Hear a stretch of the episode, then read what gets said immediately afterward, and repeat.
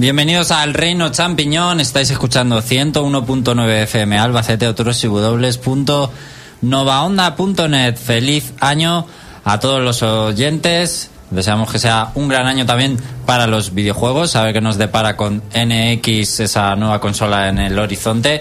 Y un montón de juegazos también.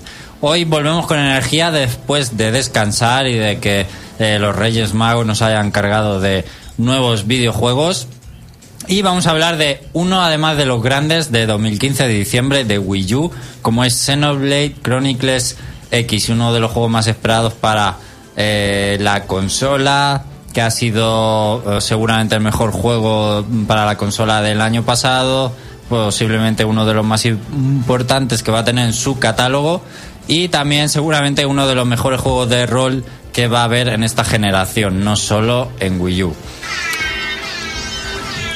A ver, a ver qué tenemos por ahí, eh, por favor, que se escucha. Bueno, vamos a hablar de eso. También viene Flarun Noticias a estrenar el año 2016 y, por supuesto, vamos a debatir todas las eh, noticias de actualidad semanal de estos últimos días.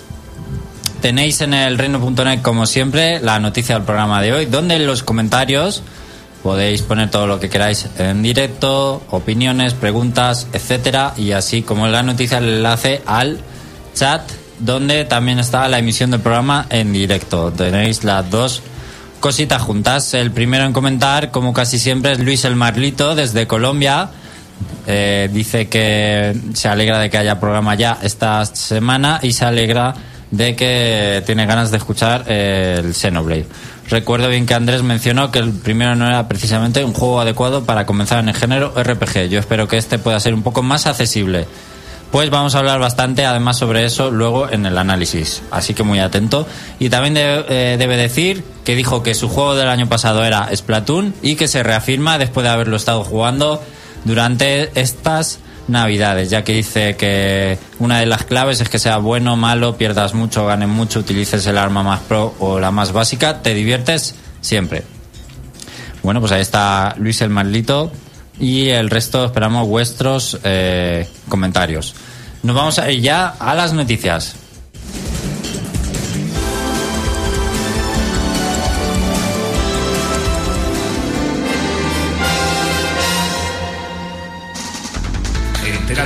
Lo que se puede en el mundo de los videojuegos. El Reino Champiñón te pone a día. Noticias.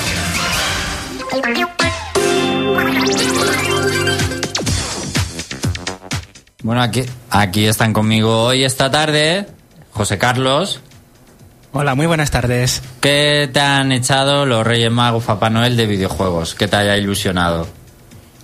Lo sabéis perfectamente aquí todo. ¿Nueva suscripción de World of Warcraft? Me han renovado la suscripción a World of Warcraft y voy a estar hasta febrero. Pues para qué quieres más, efectivamente. Pablo, ¿a ti qué te han regalado? ¿Qué te ha hecho ilusión de videojuegos? La mítica Atari 2600, que por fin voy a tener más carnaza para muchos de los errores. Y de cumpleaños me he comido un meme, que me he comido la tarta de Lanky Kong. o sea, con el meme de He has no style, has no grace, but this con has a funny face. bueno, pues esa pedazo de, de consola retro para jugar de primera mano, además, los juegos de, del museo, claro que sí. Y David, ¿tú qué nos cuentas? Bueno, pues a mí me han regalado una suscripción de tres meses a PlayStation Network, mmm, Jack Duster Trilogy de PS Vita y el Three Rhythm Curtain Call, no, el primero, el Rhythm Final Fantasy, y por supuesto a Cloud en Smash Bros. fuera, Cloud, fuera.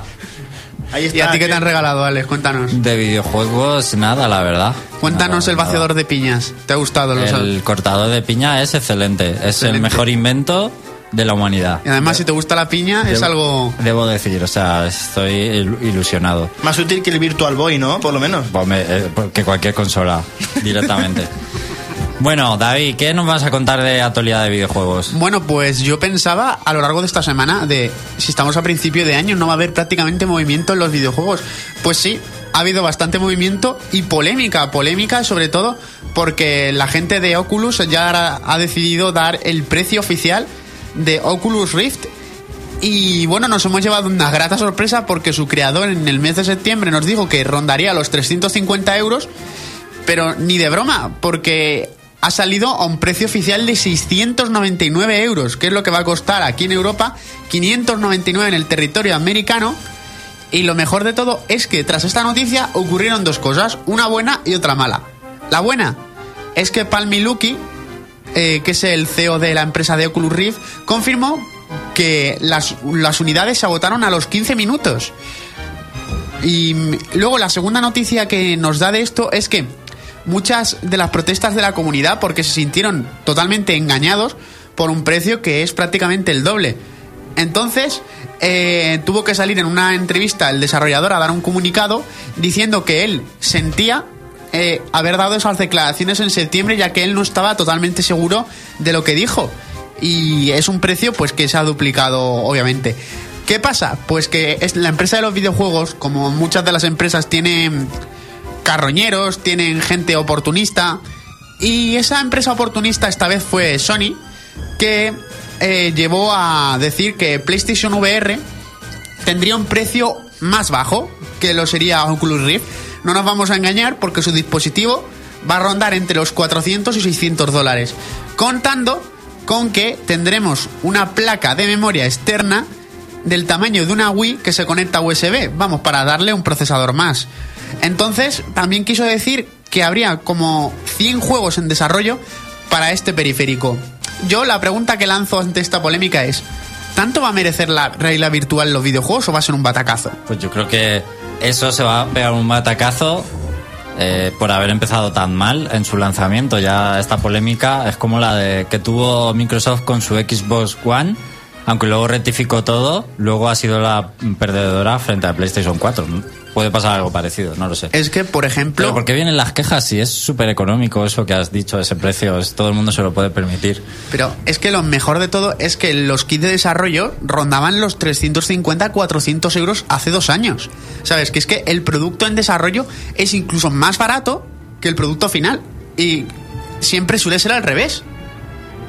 Que yo no sé, esta mentira es peor que un político. eh, el responsable, ¿no? Que ha salido a, hablar de Sí, este Palmer tema. Luckey. Es, eh, vamos, eh, político total. Dicen una cosa y hacen otra. O sea, y además en algo que ha sido en, en Kickstarter. Ha engañado a muchísima gente. A muchísima gente porque ahora mismo los bucket, que son las pujas que ellos han metido, no sirven absolutamente para nada. Si yo he puesto 200 euros, tengo que pagar casi 500 más y eso, ese dinero a mí, Oculus Rift, no me lo va a devolver. O sea que es un engaño total. Pues eh, a mí tampoco me ha llamado... O sea, A mí tampoco me ha llamado nunca. No me llama la atención tener ese tipo de dispositivo. Mm, No sé si somos ya muy viejóvenes o algo. A lo mejor a las generaciones eh, venideras es el, lo, lo más, vamos, lo más puntero y todo el mundo quiere tener uno, pero de momento a mí no me llama la atención, vamos. No, y además nada. es que en este tipo de tecnologías siempre subirse al primer barco de la tecnología como es Oculus Rift o algo es como terminar siendo unos beta tester. Es terminar siendo nosotros los que vamos a terminar de testear el trabajo que no han hecho bien y a lo mejor dentro de dos años o tres tú encuentras este dispositivo mejorado por tres veces menos. Bueno, encuesta que hacemos en el programa en directo, en nuestra cuenta de Twitter, nueva encuesta como venimos haciendo esta temporada. En Twitter nos puedes encontrar como elreino.net o arroba elreino-net. Encuesta que hacemos porque, si no os habéis enterado, Activision ha comprado los derechos de la MLG, una de las ligas de eSports más importantes. La pregunta es, en Twitter la lanzamos, contestar. ¿Por qué crees que Activision ha comprado la MLG? Primera opción, por el descuento en Doritos. Segunda, por el Parnet. Tercera, Illuminati. Cuarta, ¿para qué quieres saber eso? Jaja, saludos. Eh, esta última opción es el meme de internet de este 2016. Aunque no cabe entera, ahora vais a ver que solo pone ¿para qué quieres saber eso? Porque no cabe más. Así que la lanzamos ya y esperamos, por supuesto, que la opción elegida sea la última eh, entre todas. Venga. No, hombre, vamos a ver. Yo hubiera- MLG se hace por el partner. Yo hubiera incluido Doritos y Mountain Dew, que es la bebida oficial. Es que no cabe, claro, es que no cabe. ¿Sabes qué nos ha faltado? Es Las que- respuestas tienen que ser muy escuetas. Sí, de, de hecho, ahora que Twitter va a lanzar su versión con muchos más caracteres, con 10.000 caracteres, podían corregir esas cosas. Si no, las encuestas se quedan cojas. Y hacen falta más puntos de encuesta, porque también habría que hacerlo por el Twitch también. Lo hace por Twitch. Por todo, por el- la, pasta. Lo hace, claro, claro, por, por el puñetero partner. El si partner. alguien quiere cuarticos. por Machinima y esa gente. Bueno, pues siguiendo con las noticias, si Oculus Rift eh, ha sido un ba- es- va a ser un batacazo, por lo que estamos hablando aquí, vamos de un batacazo a otro posible batacazo. Y es que Nintendo NX es su año, ahora Nintendo NX tiene que salir este año sí o sí. Muchos de los grupos de inversores y analistas de los videojuegos ya se están empezando a mojar un poquito para ver cuál podría ser la fecha o cuál podría ser exactamente. Ya lo hemos discutido, lo llevamos discutiendo estos tres meses, pero es que hay que seguir hablando y tela lo que nos va a quedar. Pero El- yo creo que si sale este año, que no creo que salga este año, sale en Navidad, porque antes lo veo imposible. Efectivamente, y es, yo me vuelvo a reafirmar, de hecho, esto, si vais a la videoteca, bueno, a la fonoteca, podréis encontrar que yo he dicho muchas veces esto y coincide con, la, con lo que voy a decir ahora mismo. Nomura Securities es un grupo de analistas bastante ligado a Nintendo que siempre han dado noticias de este tipo y no ten- tendría que haberlo contrastado, pero no sé yo si van muy desencaminados. Los analistas hablan de que Nintendo NX podría ser presentada oficialmente en el mes de marzo. ¿Cómo sería presentada? Lo desconocemos totalmente. Lo conocemos. Desconocemos totalmente. Eso Yo me- apostaría eso- por una Nintendo Direct que te hablen ya Yo de lo que es NX. Eso es mentira, porque Nintendo ya ha dicho que la presentación iba a ser en el E3 y no se lo va a... Perdón. No se lo va a saltar. Bueno, ya veremos. O sea, yo creo, no creo que llegue la presentación antes, sobre todo porque el tema móviles todavía está demasiado en el aire y hasta el E3 deberían esclarecerlo. Bueno, pues respecto a esto, NX, Tecmo Koei la pasada semana ya confirmó, bueno, más o menos lo dejó entrever, que es una consola de sobremesa. Que eso ya quedaba bastante claro. Pero todavía no conocemos nada de lo que podría ser NX en concepto de sobremesa. Realidad virtual, tecnología áptica, eh, un- una consola que opte por pad clásicos de 8 ejes, amigos, no sabemos absolutamente nada. Lo que sí sabe esta gente es que el lanzamiento sería en fechas aproximadas finales de octubre, principios de noviembre, que sería ya lo que es la campaña navideña. Unas fechas bastante lógicas para lanzarla. ¿Qué pasa? Que si queremos que salga en Navidades, Alex tendría que ser presentada por estas fechas. Yo creo que marzo. la van a presentar en el E3 en junio, por lo tanto, eh, un lanzamiento en 2016 es muy apresurado y si no quieren que les pase como en Wii U, que no supieron eh, vender bien el concepto de la consola, explicar bien lo que era la consola, eh, tienen que tener sus meses también de promoción, de marketing, hacerlo bien. Eh, yo creo que este año no va a salir la consola. Mira, yo te digo mi apuesta. Se presentaría en marzo el concepto. Dejaríamos todos estos meses para ir desgranando el concepto. Hasta llegar a junio. Junio, seguimos hablando del concepto y presentamos juegos. Juegos gordos. Porque el E3 es la fecha para sacar juegos gordos. Es que no creo que ni que Y tengan fecha pre- de lanzamiento. No creo que tengan preparados juegos gordos, eh, pero sí. No lo sé, llevan trabajando en esto año y medio, dos. También es verdad que lo único gordo, de verdad gordo en el horizonte de Nintendo es el Zelda. Y después no hay nada Y más. se va a ir a NX, ya verás.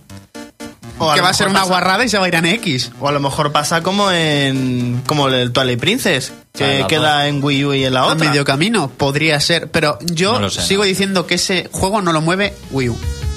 Para mí ese juego no lo ¿Cómo puede no lo va a mover Wii U? Si mueve el Xenoblade, eh, mueve el Zelda y, y- perfectamente. y con sus packs ex- externos que te has tenido que bajar como 12 o 13 gigas, ¿no? Para que lo mueva a ese nivel, Xenoblade. No, pero eh, esos eh, packs de datos ¿Sí? Eh, son solo para que cargue más rápido, no para que funcione el juego. ¿No son eh, packs gráficos también? ¿No viene mejoras Sí, gráficas? Creo que son de texturas, pero para que carguen más, Ah, vale. más rápido y mejor. Vale, pero eso lo hablamos después mejor en, en el análisis. No lo voy a comentar porque no me da tiempo, pero que sepáis todo el mundo que os podéis descargar estos eh, packs de el pack de mejora de cargas del Xenoblade y si tenéis la versión de la eShop automáticamente van incluidos, no los, no los tenéis que bajar. Uy, uy, uy, como me acapara minutos. Todo tu análisis luego. bueno, pues eso es lo relativo a Nintendo. Que a ver quién tiene razón al final de temporada, pero son dos opciones bastante viables, ¿vale? Eh, otra de las noticias: Play- PlayStation Network. Ay, ay, PlayStation Network estas navidades. Lo bien que ha ido. Me han regalado una suscripción de tres meses de las cuales podía jugar dos días. ¿Por qué? Pues parece ser que PlayStation 4 innegablemente ha sido el regalo de estas navidades. Te lo voy a demostrar. Día 25 de diciembre. Todo el mundo abre sus regalos en sus casas, alguien encuentra calcetines, otros jerseys y otros pues encontraron una PlayStation 4. ¿Qué pasa? Pues que fue una muy buena fecha para registrarse todo el mundo. Claro, petó. Petó. Bueno, no, no petó totalmente. Lo que hizo fue ralentizar muchísimo lo que fue los servidores, ¿vale? Hasta que el día 4 y 5 de enero, a unos señores de China muy simpáticos, que se les ocurrió, pues vamos a hacer un ataque de denegación de servicios. Pues lanzaron como millones de peticiones en pocos minutos, lo que hizo ya que la PlayStation Network terminara de caer. Terminó de caer dejando el servicio inútil durante día y medio. Pues ¿qué nos ha generado esto? Pues que desde el día 25 de diciembre hasta el 4, un servicio totalmente lento, lento, mejoró a principios de año, pero a partir del 4 y 5, caídas temporales hasta que ya se dio el cierre total durante día y medio. Pero eso es una vergüenza. ¿Qué La- pasó? La gente que aprovecha estos días ahora para jugar más y usar la consola y no puede y encima estás pagando por el plus. Efectivamente, pues ¿qué pasó? Gente como yo que pagó Plus, gente que usaba PlayStation Now o gente que incluso alquiló películas o series que son unos, unas fechas mucho más limitadas, Que es totalmente online. que es totalmente online, pues perdió esos días y ese dinero. ¿Qué va a hacer Sony? Va a alargar la suscripción. Pero eso de nada sirve porque yo ya no voy a estar de vacaciones y no voy a poder aprovechar esos días. Eso es tiempo perdido. Es ¿no? ese tiempo- No te compensa que te lo alarguen porque a ti a lo mejor ya no te viene bien. A mí, por ejemplo, Pues- ya, ya me costó el descargarme los juegos de diciembre de Plus. Ya los perdí. Todos porque no pude descargarlos. En enero he podido descargar estos, pero no he podido jugar prácticamente nada. Y lo poco que he podido jugar con caídas constantes y ralentizaciones. Es una vergüenza. Pues todo lo que hace es crear desconfianza en la gente no es un servicio serio. O sea, la gente va a preferir a- otras alternativas antes que utilizar los servicios de Sony, en- sobre todo en fechas como esta. Efectivamente. Y es que además, PlayStation 4 tiene una cosa muy bonita y es que no puede jugar a muchos juegos sin actualizarlos. O sea que imagínate a la gente que se encontró un PlayStation Network caído que no pudo ni jugar un juego totalmente offline. Pues una vergüenza. Vamos a La nueva generación. vamos a empalmar con otra vergüenza y es el juego desarrollado por Remedy, Quantum Break. Remedy, creadores de obras maestras como Alan Wake, para mí un juegazo. Pues en el Twitter de Microsoft pudimos leer que la fecha se confirma que va a ser el 5 de abril, ya estaba confirmada. Este juego para Xbox One va a llevar una desagradable sorpresa y es que va a venir totalmente doblado en inglés, tras traer un magistral doblaje al castellano. Para mí es un paso atrás. Un paso atrás para videojuegos como este en el que la trama es muy importante. ¿Qué es lo que ocurre? Microsoft se escuda en que al ser tan importante la trama y la experiencia cinematográfica, es mucho mejor tenerlo en inglés. Pero entonces, por esa misma regla de tres, todos los cines en España deberían llegar en inglés. Para mí me parece una vergüenza una, y una dejadez. Es una excusa.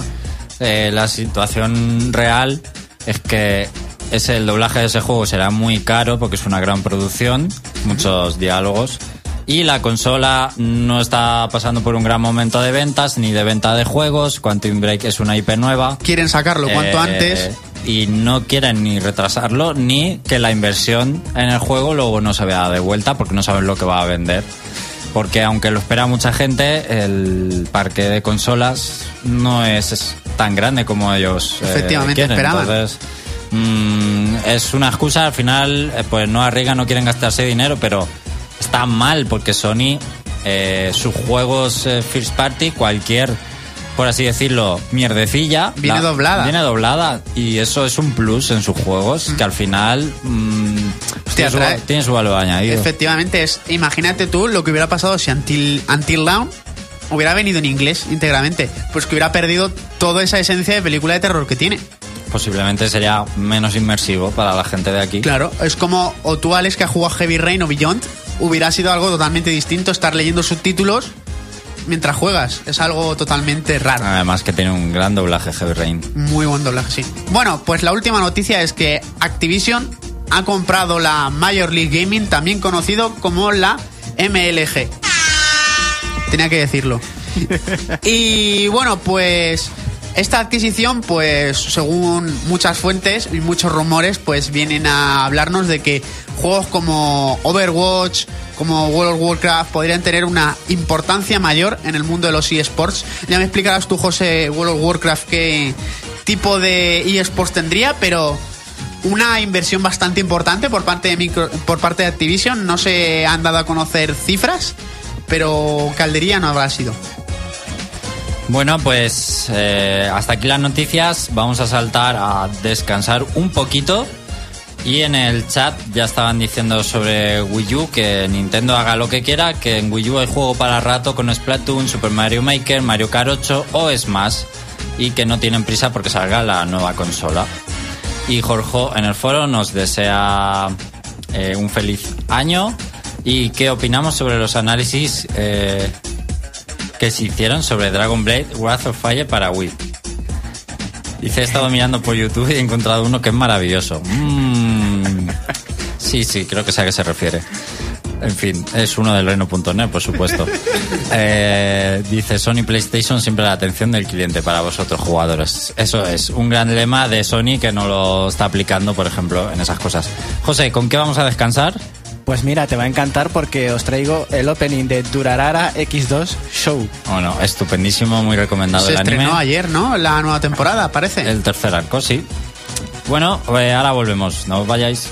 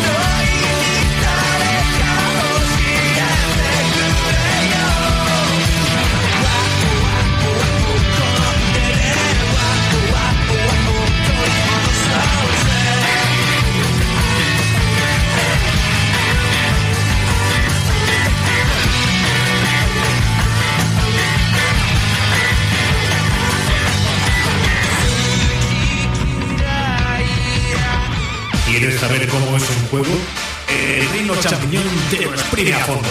Escucha nuestro punto de vista. Análisis.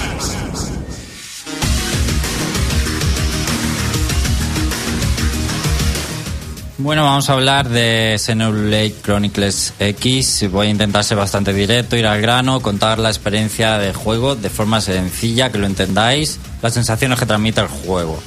Eh, no es un juego que podría contar eh, en un análisis aquí, porque podría hablar todo el programa de él. O sea, tiene millones de cosas que hacer y explicar. Lo primero que tenéis que tener claro es que no es una secuela ni está relacionado con el de Wii, es más un sucesor espiritual. Podríamos decir que sobre todo jugablemente es como el de Wii, pero con muchas más cosas, vamos, elevado a la enésima potencia. Por tanto, tenemos un juego que es inmenso, lleno de posibilidades y cosas por hacer, y como juego de rol, uno de los más profundos y complejos que yo he jugado en toda mi vida. Eh, ya que puedes tirarte simplemente horas eh, configurando cosas del juego como eh, los aspectos de combate, los personajes o los skills. O sea, puedes pe- perder horas simplemente en los menús del juego, sin hacer, eh, digamos, nada más eh, directo como son misiones o combatir, simplemente configurando cosas. Tiene un nivel de detalle y profundidad bastante grande. El argumento es la Tierra se ve envuelta en una gran batalla entre dos razas alienígenas. Eh, que se ve envuelta, quiero decir que los alienígenas no han tenido otro sitio donde darse de hostias que justo donde está la Tierra.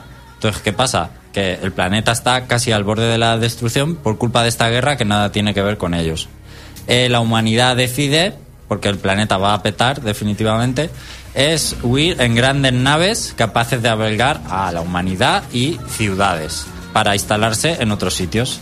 La mayoría de estas naves son destruidas y una de ellas cae dañada en un planeta desconocido que se llama Mira. Bueno, pues la misión comienza cuando nuestro personaje es despertado del letargo, ya que todos van eh, dormidos hasta que aterrizan. Y empezamos la aventura, pues siendo hora de explorar este enorme planeta. Es hostil, está lleno de criaturas. Eh, desde el nivel 1 hasta cuando tú tienes nivel 1 te encuentras ya criaturas de nivel 80. Por supuesto, hay que tener muchísimo cuidado a quien te acercas. Y además que ni siquiera acaban en la pantalla de lo grandes que son eh, los enemigos. Y por supuesto, aparte de esto, familiarizarte con Nueva Los Ángeles, que es el nombre que deciden darle a esta ciudad instalada en Mira, eh, donde se está viviendo la humanidad. El objetivo realmente del juego eh, eh, a nivel argumental, ¿cuál es? Es encontrar el arca de la vida que se ha desprendido de la nave y está en algún sitio de Mira, pero no lo han encontrado. ¿Qué tiene el arca de la vida? Pues todo el conocimiento eh, albergado e historia de la raza de la humanidad. Es como la biblioteca con todo el conocimiento e historia de los humanos. Entonces es muy importante, hay que recuperarlo. El argumento, hay que decirlo, no es el punto fuerte del juego. Eh, empieza muy lento, avanza muy lento, tiene pocos momentos eh, realmente álgidos o emocionantes. Eh, también Monolith ha descuidado mucho los personajes. Hay que decir que el protagonista es un avatar personalizable eh, al milímetro en cuanto a aspecto, pero no habla, no tiene personalidad, no interviene. Eh, lo han querido suplir con que hay muchos personajes de, que llevábamos con nosotros, pues eh, compañeros de equipo, pero yo creo que incluso son demasiados. Hay como más de 10 eh, personajes de este tipo, pero son todos muy secundarios y con muy poco carisma. Prácticamente son dos chicas eh, las que cargan con el 90% del peso argumental y el carisma, y el resto son muy, muy secundarios. Hay que decir que el- no ayuda que el doblaje original en japonés se haya eliminado, ya que le iría mucho mejor a los personajes y el americano eh, tenemos que decir que no acaba de casar con el juego, con la estética del juego. Eh, se nota que es un juego japonés y necesita su doblaje japonés. Eh, además, el universo del título se quiere enriquecer y nutrir gracias a misiones secundarias, que hay muchísimas, y muchas de ellas nos ayudan a entender la nueva vida de la humanidad en este planeta y su convivencia con otras razas. Se tratan temas muy variados como racismo, religión, etcétera. Eh, esto se hace eh, muy comparable a otros juegos del género, como puede ser los de BioWare, donde es algo muy parecido, esto que se acabó de contar, por ejemplo en Mass Effect, pero hay que decir que no llega al nivel de, de los juegos de BioWare, ¿eh? se queda bastante por debajo. Eh, hay que decir, por tanto, que a nivel argumental en general y personajes está muy por debajo del juego también de Wii, que sí tenía una historia mucho mejor, el primer Xenoblade. Pero Monolith también ha, ha hecho algunas declaraciones sobre que han querido hacer un juego así. Eh, que fuera nada lineal, nada gui- guiado, eh, un juego mucho más enfocado a las misiones, muy abierto y que hayan 100.000 cosas por hacer y jugar. Y que además tiene una historia, pero no han querido centrar el juego en la historia. Para que os hagáis una idea del tipo de juego que es. Eh, aparte de los montones de cosas por hacer que he dicho que hay, pues hay por supuesto lo típico de recolectar recursos, derrotar poderosos enemigos especiales, que hay muchísimos, eh, realizar misiones de afinidad con los compañeros, que también hay como en Mass Effect, Eh, aparte de descubrir zonas nuevas, que es muy importante ir descubriendo el mapeado. Y misiones a porrón tenéis, pero vamos, para aburriros. Es un juego más de 100 horas muy fáciles. 200 seguramente o, vamos, muchísimas las que las queréis echar. Como he ido diciendo, es uno de los juegos más profundos, pero también complejos. Y en este sentido, es negativo porque le faltan tutoriales al juego y una progresión más suave. Desde el principio te plantan casi todas las opciones que hay en el juego desde el inicio y no te explican absolutamente nada o prácticamente nada. Hay mucha gente, yo me incluyo, que después de jugar 40 o 50 horas hemos aprendido a hacer cosas que supuestamente eran básicas y que llevaban ahí desde el minuto uno. Y repito, le ha pasado a muchísima gente. Eh, yo diría que se hace indispensable tener cierta experiencia previa con juegos de rol o al menos jugar al primer Xenoblade que digamos que ya tienes bastante hecho, sobre todo en cuanto a los combates que son prácticamente iguales. Estos combates se desarrollan de forma muy similar a la entrega de Wii, eh, siguen siendo igual de buenos y variados con algunos pequeños cambios. En esta ocasión son cuatro personajes los que combaten a la vez y también podemos controlar al que queramos nosotros, pero mientras que todos los personajes están encasillados en lo que se ha hecho algo nuevo en este juego, que son las clases, cada personaje es de una clase, especialista en unas armas y forma de jugar, pues nuestro protagonista eh, no tiene por qué quedarse eh, o fijo en una de estas clases, sino que puede ir variando y hacerse experto en varias armas y tener muchas habilidades, por lo que no es como el de Wii que cambiabas o se incentivaba más cambiar de personaje. Aquí lo suyo es que siempre lleves al protagonista porque es el más completo de todos y el que más variado puede llegar a ser, porque los otros alcanzan su techo muy pronto. Se, eh, digamos que se quedan, pues eso, más encasquillados pronto. Eh, la extensión de terreno de este juego rompe con lo establecido en, mm, en el género y en cualquier otro juego. Es el videojuego actual de rol con más extensión, más grande que Fallout 4 y The Witcher 3 juntos, 10 veces más grande que Skyrim. He nombrado tres juegos que son referentes en el género, eh, cuidado. Y además hay que decir que no hay una niebla que tape los elementos. Hay un horizonte muy, muy lejano que se asemeja mucho a como lo vemos en la realidad. El popping es muy, muy eh, escaso, no es acusado. Eh, vamos, los elementos aparecen cuando tienen que aparecer. Eh, no existe prácticamente popping. Y cualquier lugar que avistemos, por supuesto, no es un simple decorado. Puedes ir ahí. Si ves un escenario gigantesco, una llanura, es súper altísima, un monte enorme, un sitio que parece difícil ir, tranquilo que puedes ir de alguna manera a ese sitio. No son decorados, son extensión para visitar todo lo que ves en pantalla. La mayoría de paisajes son impresionantes y con ambientaciones muy originales. Y aunque el juego hace una división en cinco continentes de mapeado, eh, hay que decir que todo el mundo está cargado desde que empiezas a jugar. Eh, tú ya puedes caminar sin tiempos de carga por todo el mundo. Y estamos diciendo lo grande que es. Eh, los tiempos de carga solo están si decides teletransportarte. Pero tú, desde donde aparece tu personaje, puedes andar a, a donde te dé la gana sin un cambio aparente de que estés cambiando de región, de mapeado. No hay ningún tiempo de carga. Es- está todo cargado. Es realmente impresionante y ningún otro juego puede decir esto, ¿eh? de una gran extensión. Eh, hay un motivo para esta magnitud, es tan grande el juego, no porque esté hecho para ser andado, sino está hecho para ser recorrido en nuestro Skell, que son los robots, los mechas del juego que tenemos. Hasta que nos lo dan, pasarán mínimo unas 30 o 40 horas de juego. Yo tenía más de 40 horas cuando me lo dieron, pero bueno, supongo que yendo muy muy rápido, mínimo unas 30. Entonces el juego, digamos, que vuelve a nacer. Es, todo cobra una nueva dimensión. Viajar, las distancias se nos van a hacer mucho más cortas que andando, eh, todo parece mucho más bonito y espectacular, sobre todo cuando lo volamos y volamos en nuestro skell y lo vemos todo desde los aires, es realmente una belleza de juego. Las canciones utilizadas además cuando montamos en ellos son una auténtica pasada, es un placer simplemente disfrutar del paisaje sobrevolándolo todo, escuchando la música, te puedes tirar minutos así, embobado. Y a la hora de combatir es una máquina letal. Tratas a los enemigos a partir de ese momento como hormigas.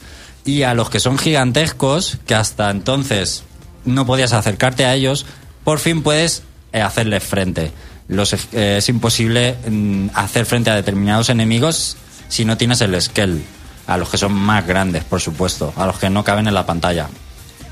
En general, la presencia del Skell es prácticamente la mitad del juego para mí en importancia. Es un elemento muy protagonista y la sensación de pilotarlo y usarlo es lo que podríamos llamar un orgasmo videojueguil. Es de los que hacía mucho tiempo que yo no tenía con un videojuego. Prácticamente yo recomendaría el juego solo por esto, por el Skell. Es una auténtica pasada, hay que decirlo. Es el, es el elemento del juego, es lo más importante para mí. Bueno, hay que decir que eh, el juego tiene un modo online, que podríamos denominarlo inmersivo, se integra en la partida, ya que nos podemos comunicar con personajes que están esparcidos por el mundo y reclutarlos, hablar con ellos, nos pueden dar algunas ventajas en combate. Este es, eh, puedes eh, además interactuar con mm, personas que no conoces, pero también con amigos. Puedes reclutar a los personajes de tus amigos por si necesitas pasarte una misión con un jugador de, de un nivel más alto que el que tienes tú. Bueno, es una forma de hacerlo, yo no lo he hecho, pero se puede hacer. Eh, y además, aparte de este componente online, que tiene más cosas aparte de lo que he dicho, eh, el multijugador eh, que hay es para cuatro jugadores y son misiones que en unos entornos más o menos cerrados para derrotar a determinados enemigos. Y normalmente se dan muy buenas recompensas. Y son enemigos bastante, bastante difíciles. Eh, no queremos olvidarnos de la música, está al mismo nivel de, de, de grandiosa que es la del primer Xenoblade, o incluso mejor, pero es a la vez muy diferente, lo estamos escuchando. Eh, súbele un poquito, José.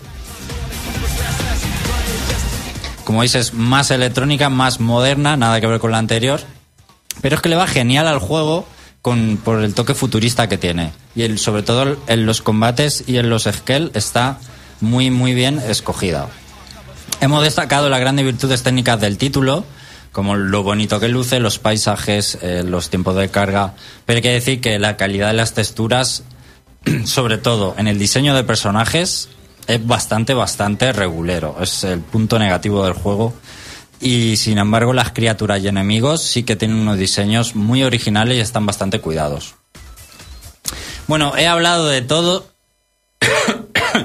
Perdón. Y dicho de todo sobre el juego, pero quería aprovechar eh, las eh, palabras finales, porque no voy a decir eh, mucho más sobre el juego. Esta es sobre todo la idea básica.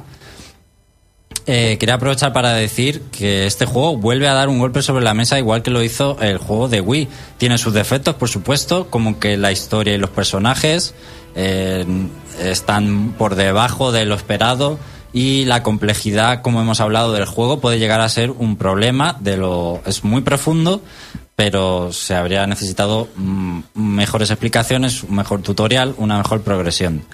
Eh, pero en un año donde han salido supuestos grandes del género como Fallout o The Witcher, que están siempre hasta en la sopa, pues este juego para Wii U se lo merienda en muchísimos apartados, como en la profundidad en cuanto a jugabilidad, extensión de terreno, duración, innovación, para mí también con lo del Skell, y encima tiene unos gráficos que son increíbles, al menos para ser de Wii U, y un rendimiento envidiable con el tema de los tiempos de carga, que es realmente espectacular lo más importante, este juego, en el contexto en el que aparece eh, de lanzamiento de videojuegos, es un juego acabado, es un juego completo, es un juego redondo. No está lleno de bugs, los usuarios no, lo es- no están haciendo de testers, se nota que está bien acabado, no nos lo venden por partes. Tiene dentro todo lo que tiene que tener. No se han guardado absolutamente nada y eso es eh, de mucho agradecer. Encima tiene un precio eh, que es envidiable eh, también, porque se puede encontrar sobre los 45 euros. ¿Y cuántos juegos se presentan así, de esta manera, hoy en día? La verdad es que es una bendita ganga, es una obra maestra de- del rol, posiblemente de esta generación, Wii U, PlayStation 4, Xbox One. Va a estar ahí entre los mejores juegos de rol de esta generación, también de los mejores del que vaya a tener el catálogo de Wii U si te gustan los juegos de rol, no sé qué estás haciendo, que no lo has comprado ya. El único malo es, como he dicho, que los juegos de rol no tengas cierta experiencia. eh, sí que te, si quieres jugar, te recomendaría que jugaras antes el de Wii, pero más que nada para adaptarte, porque ese sí que está muy bien explicado. El de Wii yo creo que no tiene ningún problema para jugarse, está bastante bien, vamos, se puede entender todo fácilmente, y eso te puede servir como una buena iniciación para luego coger este. Y no tengo nada más que decir, no sé si tenéis alguna pregunta vosotros. Eh, sobre todo yo es en el tema de recolección, porque supongo que habrá misiones que no Sí. solamente serán mata a este bicho, Sí. que seguro que de esas hay a porrillo, pero en las de recolección, eh, sobre todo cuando al principio vas andando, se hacen muy pesadas porque te interrumpen los enemigos o se hacen llevaderas porque hay objetivos extra y cosas así. Pues es un punto también negativo del juego, que no lo he mencionado, las misiones de recolección, porque es difícil encontrar, eh, te dan muy pocas indicaciones y pistas sobre dónde están los objetos que tienes que conseguir. Y a lo mejor sería que tienes que preguntar en Miiverse y así te... por- Pues es porque que- en Miiverse hay alguna interacción, por ejemplo... Puedes eh, preguntar en Miiverse, no tiene una gran... Bueno, sí tiene una interacción con Miiverse, pero yo creo que no, no está bien implementada. La han llamado los informes Blade, y es que cada vez que ocurre simplemente algo en el juego, tú puedes escribir una cosa acerca de ello, pero mm, no le veo mucho sentido y la gente pues escribe tonterías además. Claro, como he matado a este Sí. y ya está. Y fíjate supone- cómo está su cadáver y ya está. Se supone que está hecho para dar consejos, pero no veo que no lo han hilado bien tampoco ese tema de, de Miiverse. Bueno, yo no lo he usado mucho, pero sí que serviría a la comunidad para lanzar ese tipo de preguntas. Claro, porque un juego tan grande y teniendo Miiverse ahí, yo podría, igual que en Super Mario Maker, tú puedes dejar mensajes en los niveles. Porque Pablo, por ejemplo, hay algunos niveles que se los ha pasado porque ha leído una pista de un mensaje de Miiverse que sale por ahí.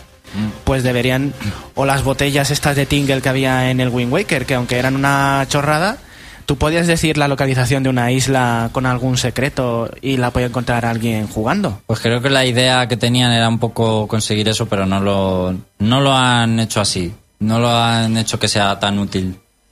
Y ya relacionado con la recolección, ¿los materiales se utilizan simplemente para entregarlos en la misión o te permiten mejorar eh, armaduras, armas o el scale? Las dos cosas. Las dos cosas. Bueno, pues Hombre, pero si, si los entregas te quedas sin ellos. O sea, luego te harán falta otros materiales aparte para crear tus mejoras. Puedes crear mejoras para armas, para mejoras de armas de scale, para armaduras, para todo. Y para, para crear y construir cosas en general. Y ya la última pregunta. ¿Hay referencias al Xenoblade anterior? Así en plan escondidas de que tienes que buscar en algún sitio recóndito del mundo. Las hay, pero no tan recónditas. Sí que tiene algunos guiños, pero no lo quieren, no de manera que digas, ah, está relacionado argumentalmente, no. Son más bien, pues eso, pequeños guiños. Por ejemplo, la raza de los Nopon, pues aparece en los dos juegos. Hmm, Pero no tienen una conexión directa. No, al menos de momento no. Es que eh, hay que decirlo que eh, parece que está enfocado a que vaya a haber más juegos, pero esta vez sí una secuela directa. De el X. del X. Bueno. Entonces veremos lo que va pasando. También por el tipo de desarrollo que llevan estos juegos. Veremos que es- si acaba saliendo algún juego más y cuándo. ¿Alguna pregunta por aquí? Pues sí, porque vamos a ver, eh, para que a ti te dure 30 horas llegar hasta el scale, ¿ha sido porque ha- has invertido mucho tiempo, porque el leveleo es fuerte? O sea, ¿hace falta entrenar mucho o son muy exigentes luego los malos en plan, No, si por- no eres muy diferenciado de nivel, la puedes pringar? Es porque eh, te lo dan en un determinado punto de la historia. Entonces tú primero tienes que llegar ahí. Y luego para poder hacer las misiones de la historia, tú- a ti te van requiriendo un nivel mínimo. No puedes avanzar en la historia si no tienes nivel 20, por ejemplo. Y ent- eh, entonces, perfecto. Entonces, está muy bien, entonces, muy bien buscada la historia. Pero luego el tema de buscarte los enemigos y todo eso, ¿te detiene mucho? ¿O, ¿Cómo buscarte? o sea, de, de en plan, cuando tú estás en una zona, dices, me voy a quedar aquí porque aquí puedo subir bien de nivel y. y de- No, o sea, es, es y- bastante claro porque está todo repleto de enemigos y siempre aparece su nivel encima de las cabezas. Entonces sabes si un, si un rival es adecuado para ti, además según el color del nivel, sabes si te va a dar más o menos experiencia o si es más o menos difícil. Ah, es que es por eso, porque te digo, para que tú ya te hayas detenido 30 horas antes de llegar a un momento clave, o hay que invertir mucho tiempo en subir el nivel de los personajes, o hay mucha tarea. Hay cosas por... Claro, primero tienes que haber hecho muchas cosas. Hay unos... Avanzar en la historia, hacer muchas misiones antes, es, es necesario. Es que es por eso, porque claro, no cuando- porque uh, tú hayas querido... Me voy a poner aquí a subir de nivel... Sí, de que te pegas 30 horas, de que te petas al personaje y luego Because llegas... yes, no. Exactamente, era por eso, porque entonces si tiene mucho camino por delante, entonces sí, porque una cosa que me, me echa muchísimo para atrás de los RPG es pegarte 50 horas porque sabes que el malo con que te saque muy poca diferencia se acaba la historia. Eso no, pero luego hay los enemigos súper complicados del juego que para eso sí te tienes que tirar tu tiempo mejorando todo, el personaje y las, el equipamiento, los skills y todo. Ahí está, pues ya está. eso es aparte. Bueno, pues hasta aquí el análisis de Xenoblade Chronicles X. Ahora nos vamos a Flarun Noticias.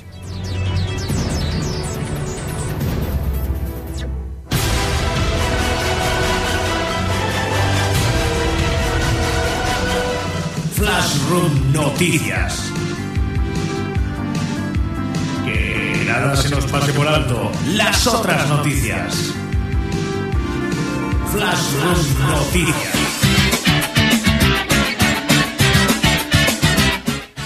¡Feliz Año Nuevo! Queridos champiñones, Flarrum Noticias regresa por todo lo alto y con muchas ganas de contaros las otras noticias de los videojuegos, porque en estas vacaciones han ocurrido bastantes cosas, aunque también os relataré algo más reciente para estar de relativa actualidad.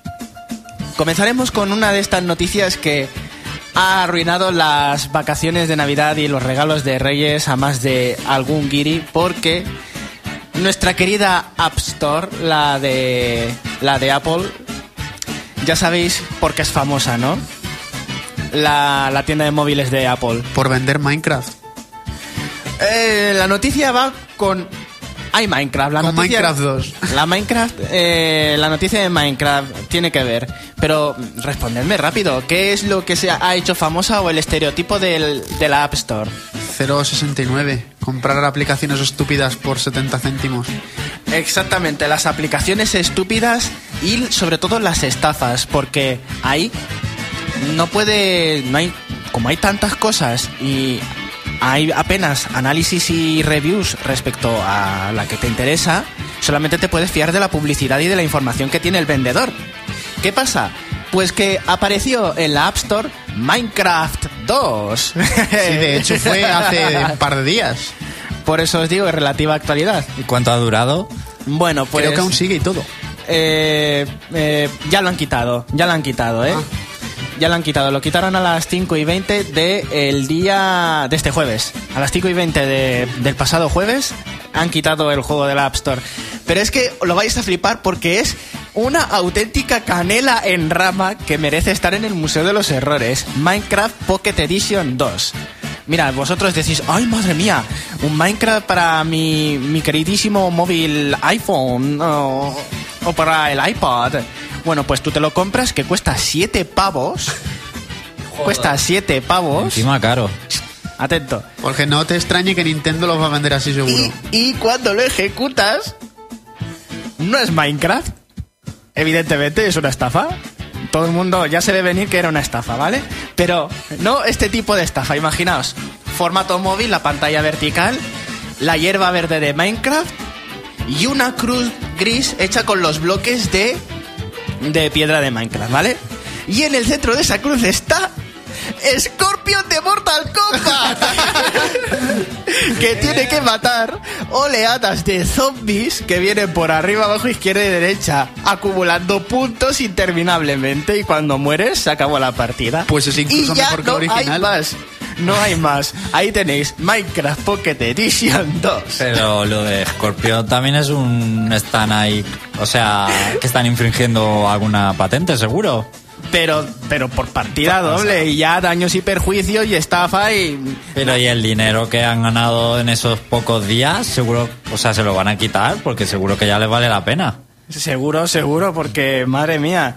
O se meten con abogados o se quedan con la pasta. No hay término medio. Bueno, pues esta canela en rama, Pablo. ¿qué Es que no, tú? lo que está chulo es que es en plan, hoy no tocaba mucho de los errores, pero parece que una piececita del mundo ha querido encajar hoy. Eh, a mí, yo solo para recalcar esto, mm, cada día hay que pensarlo, la humanidad es muy bonita. Yo creo que es un milagro de la naturaleza que el ser humano haya inventado esto. Hay mucha gente que va a estar realmente orgullosa de jugar con su Scorpio en un juego de Minecraft que no, amigo, no es Minecraft. Y encima por siete pavos, que aquí ha- hay otro dilema. ¿Qué te comprarías? ¿Este Minecraft con Scorpion? ¿O a Cloud, que vale lo mismo? O sea, es que yo lo tengo más que claro. José, con continúa. Scorpion, sí. Yo Scorpion también. Soy pro Scorpion. Bueno, pues después de esta de, de esta desfachatez, eh, existe un foro de, eh, de hackers eh, que se llama 3DM y está regentado por chinos, por supuesto. Eh, hacker, chinos, piratería, por supuesto. Los reyes del mambo en este aspecto. Luego vendrán a denunciarme por estereotipar, pero eh, lo comido por lo servido. Y resulta que uno de los líderes de 3DM, que es así como se llama este grupo de hackers, dice que es cada vez más difícil piratear videojuegos y que les preocupa. Que dicen que va a llegar un punto y que calculan que será dentro de dos años que ya no se podrá piratear nunca más. La piratería dejará de existir porque cada vez encriptan mejor los videojuegos. Y dicen que les está costando horrores craquear Just Cause 3 y que se sintieron muy orgullosos craqueando Dragon Age Inquisition porque era súper difícil. Así que, ¿qué, qué os parece la preocupación de este grupo? Seguro, seguro que cada vez es más difícil, pero No imposible. eh, no llegará un momento donde no se pueda piratear porque, mm, vamos, al final no le puedes poner puertas al campo. La tecnología avanza en los dos sentidos, en los que quieren hacerlo seguro y en los que quieren destruirla. Y eso siempre va a, va a ser así. Otro tema, ¿cuál es? El- las compañías de videojuegos son profesionales. La gente que se dedica a piratear o a craquear, en la mayoría de los casos no son profesionales con ello. Lo hacen en su tiempo libre, a lo mejor, o es un hobby, seguramente. Entonces, tampoco pueden competir, pero aún así, mira lo que consiguen. O sea, A mí lo, que me, lo que me preocupa es que se queje una, un grupo de desarrolladores que casi ni craquea. Porque si me hubieras dicho Skydraw o alguno de estos sí, pero 3DM este casi ni se les ve últimamente. No sé. Pero sería una muy buena noticia para la industria de los videojuegos, eso sí. Para que juguemos los que compramos y los de toda la vida. Y pasando a otra noticia un poco más feliz, os tengo que contar que un señor que es invidente desde los 10 años, Terry Garrett, se acaba de pasar esta semana el Zelda Ocarina of Time. Tras cinco años. Exactamente, cinco años en, intentándolo, ya se había pasado el primer Oddworld de oído, evidentemente, y, y claro, ese por lo visto pues le resultó más sencillo por el scroll lateral. Y claro, la tercera dimensión pues le ha influido a la hora de tardar en resolver esto, pero que una persona invidente se haya pasado Zelda Ocarina of Tiene Time muchísimo es mérito. loable y me alegro de que lo haya conseguido porque así ha podido disfrutar aunque no haya podido verlo, ha podido disfrutar de, de toda la ambientación y de esa epicidad que tiene la batalla final, que es lo que creo que más le debería de haber emocionado. pero ha tenido que usar algún método, ¿no? Para pasárselo, porque. O sea, algo que le haya ayudado, si no es, es imposible solo con el oído ese juego. Por eso te digo que Porque para los textos. ha, ha tenido que mapear, digamos, con la espada las paredes. Es igual que los invidentes en la vida, en la vida real localizan por dónde pueden caminar con sus bastones, pues utilizando la espada maestra y chocando con paredes y colisiones, ha ido memorizando. Y el templo del agua, o sea, no puede ser. pues ya es un ves. coñazo para los videntes, imagínate para los invidentes. Supongo que también, no sé, la habrán guiado. eh, no habrán intervenido gente que puede ver. Hay que investigarlo eso. Yo creo que ha tenido mm, que usar algo que le ayude a algún periférico, no lo sé, algo. O alguien que le haya ayudado, que le haya hecho de lazarillo, por ejemplo, para guiarle a lo Y mejor. por, y por último, última noticia, porque quiero ir al tópico de los videojuegos que os va a molar un montón, y es rapidito. Han hecho una hack ROM, ya que hemos hablado de hackers, han hecho una hack ROM de Super Metroid que se llama Super Metroid Flipped. Es decir, todo el mapa de Super Metroid volcado 90 grados.